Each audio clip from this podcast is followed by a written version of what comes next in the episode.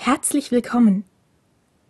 Als Takeda das kleine Geschäft am Rande der Stadt betrat, fühlte er sich seltsam deplatziert, obwohl er sich ziemlich sicher war, dass sich aufgrund der Nähe zur Seko Gakuen häufiger Oberschüler hierher verirren mussten. Der Laden war hell und freundlich eingerichtet, so dass die Schmuckstücke, die fein säuberlich aufgereiht in ihren Glasvitrinen ruhten, im Glanz der durch das breite Schaufenster einfallenden Nachmittagssonne schimmerten.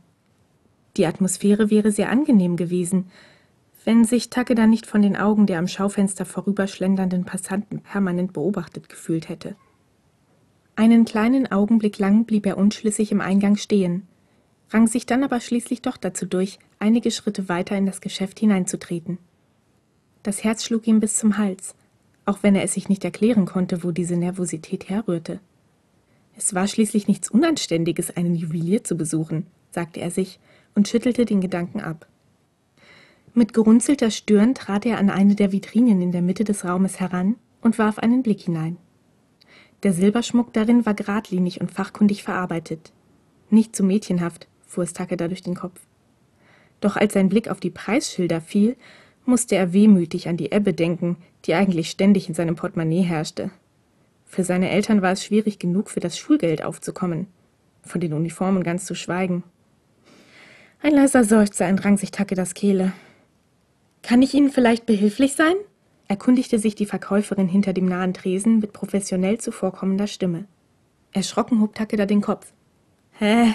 Also, begann er hilflos, doch zu seiner Überraschung zeichnete sich ein Lächeln auf den schmalen Lippen der Verkäuferin ab. Da hinten an der Wand haben wir eine Auswahl besonders preiswerter Angebote. Sie hatte sein Seufzen doch nicht etwa gehört. Peinlich berührt wandte sich Takeda der Richtung zu, in die sie gewiesen hatte. Dort an der Wand hing tatsächlich eine kleine Auswahl von Silberschmuck, der, statt hinter Glas verborgen, den Kunden frei zugänglich war. Danke, gab Takeda über die Schulter zurück und trat ein wenig näher an das Regal heran. Die Auswahl war nicht besonders groß, und die einzelnen Schmuckstücke machten einen deutlich minderwertigeren Eindruck als jene, die Takeda kurz zuvor in der Glasvitrine bewundert hatte. Aber was half es schon zu jammern? Takeda nahm sich Zeit und betrachtete jedes einzelne Stück genau. Was sollte er bloß kaufen? Ringe kamen jedenfalls nicht in Frage. Bei diesem Gedanken konnte Takeda spüren, wie seine Wangen heiß wurden. Nein, das ging wirklich nicht. Dann fiel sein Blick auf eine Reihe von Panzerarmbändern aus breiten Kettengliedern. Schlicht, aber elegant. Und vor allem ohne Kitsch. Vorsichtig zog Takeda eines der Armbänder von seiner Halterung, um das Preisschild genauer unter die Lupe zu nehmen. 3999 Yen. Ist das echtes Silber? wollte er an die Verkäuferin am anderen Ende des Raumes gewandt wissen und hob das Armband an, um mir zu zeigen, wovon er sprach. Ja, 925er Sterling Silber, gab diese höflich zurück, und Takeda senkte den Blick erneut auf das Armband. Ob es Hirakawa gefallen würde? Er zögerte noch einen kurzen Augenblick, dann nickte er entschlossen. Er würde es kaufen. Das und noch einmal nahm er die ausgestellten Armbänder in Augenschein, doch wie es schien, hatte er kein Glück. Langsam trat er an den Verkaufstresen heran und legte das Armband auf dem hellen Holz ab. Das soll es sein? Es war nur eine Floskel der Verkäuferin, die bereits nach dem Armband gegriffen hatte, um den Preis in ihre Registrierkasse einzutippen. Doch Takeda schüttelte den Kopf. Haben Sie vielleicht noch eins davon? Verdutzt hielt die Verkäuferin inne und nahm das Armband genauer in Augenschein. Dann lächelte sie wieder. Da muss ich mal kurz im Lager nachsehen. Einen Moment bitte. Und damit war sie auch schon durch einen schmalen Durchgang hinter dem Tresen verschwunden. Takeda erwischte sich dabei, wie er ungeduldig mit den Fingerknöcheln auf die Theke trommelte, als er plötzlich hinter sich die helle Türglocke läuten hörte. Mit gerunzelter Stirn wandte er sich um. Und er starrte. Was machst du denn hier? entfuhr es Takeda und Kimura wie aus einem Mund. Kimura bedachte Takeda mit einem finsteren Blick und löste die Gänseblümchenspange aus seinem Haar, um sich den Pony zu richten, ehe er sie mit einem leisen Klicken wieder zuschnappen ließ. Takeda wusste nicht, was er sagen sollte. Seit ihrem letzten Streit hatten sie kein einziges Wort mehr miteinander gewechselt. Und das, obwohl sie sich nach wie vor ein Zimmer teilten. Während Kimura sich in den letzten Tagen alle Mühe gegeben hatte, unnatürlich früh zu Bett zu gehen, war Takeda immer erst so spät wie möglich in ihr Zimmer zurückgekehrt so dass Kimura zumindest so tun konnte, als würde er schlafen. Und wenn am Morgentag das Wecker geklingelt hatte, war Kimura jedes Mal bereits fort gewesen. In diesem Augenblick kam die Verkäuferin zurück, wieder das professionelle Lächeln auf dem Gesicht. Sie haben Glück. Ein Exemplar war noch da. Die kriegen wir wohl auch nicht mehr rein. Das macht dann 7998 Yen. Takeda konnte Kimuras scharfen Blick im Nacken spüren, als er sein Portemonnaie hervorzog und der Verkäuferin einige Scheine reichte. Der erwartete spitzfindige Kommentar blieb Takeda allerdings erspart. Offensichtlich hatte es Kimura tatsächlich die Sprache verschlagen. Wahrscheinlich das erste Mal in seinem Leben, fuhr es Takeda durch den Kopf, und er konnte ein genervtes Augenrollen nicht unterdrücken. Rasch bedankte er sich höflich bei der Verkäuferin und trat dann aus dem Geschäft auf die Straße hinaus. Der Wind hatte aufgefrischt und die Luft roch feucht und schwer. Wahrscheinlich würde es bald ein Frühlingsgewitter geben. Takeda wollte sich gerade auf den Weg zurück zur Sekugakuen machen, als er erstaunt feststellte, dass Kimura ihm gefolgt war. Wolltest du nichts kaufen oder bist du nur hier, um mir nachzuspionieren? fuhr er ihn an. Könnte es sein, dass du dich da ein bisschen überschätzt? gab Kimura in seinem üblichen, überheblichen Tonfall zurück und Takeda fröstelte. Die ersten Tropfen begannen den Gehsteig zu benetzen. Für wen ist das?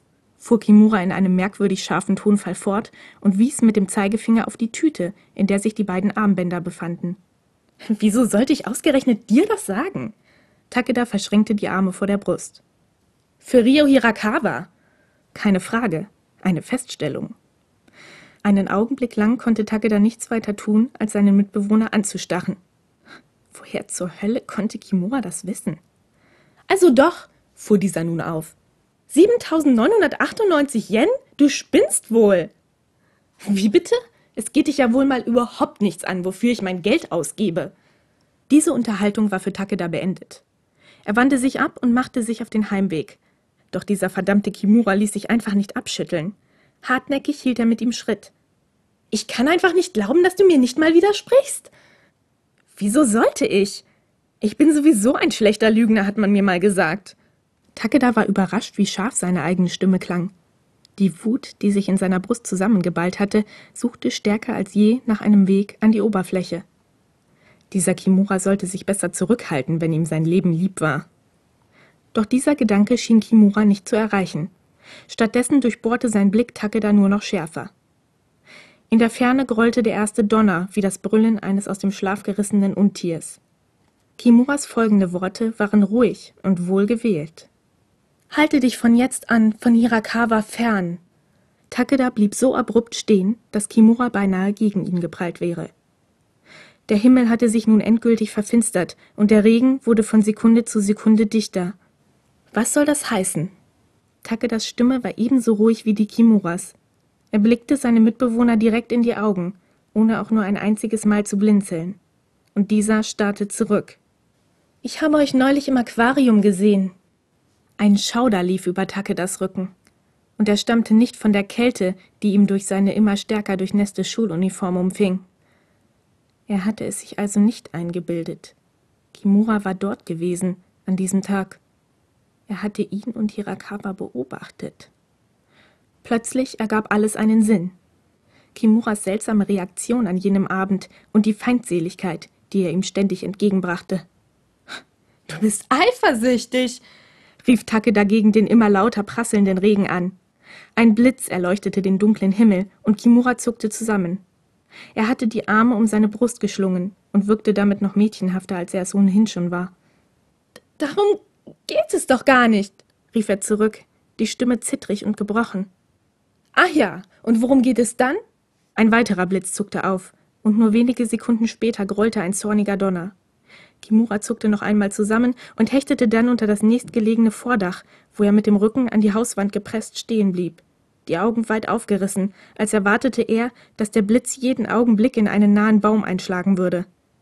Wenn Takeda nicht so wütend gewesen wäre, hätte Kimura ihm wahrscheinlich leid getan. Doch in diesem Augenblick war kein Platz für Mitleid in seinem Herzen. Und so wandte er sich einfach ab und ließ seinen Mitbewohner allein zurück.